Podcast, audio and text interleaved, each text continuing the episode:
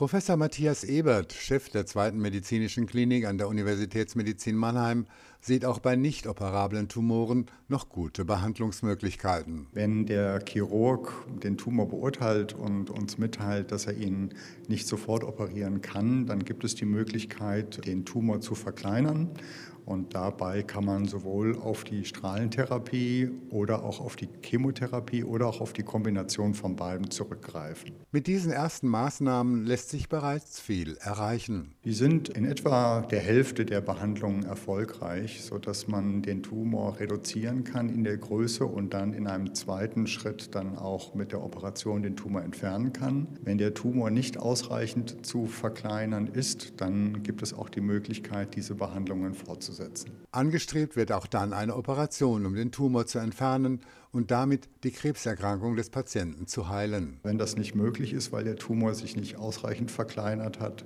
oder auch andere Gründe gegen eine Operation sprechen, dann kann man den Tumor lange Zeit unter Kontrolle halten, hat auch dann eine gute Prognose, aber heilen kann man dann in der Regel die Erkrankung nicht mehr. Hoffnung setzen viele Ärzte und Patienten inzwischen auch auf die sogenannte Immuntherapie.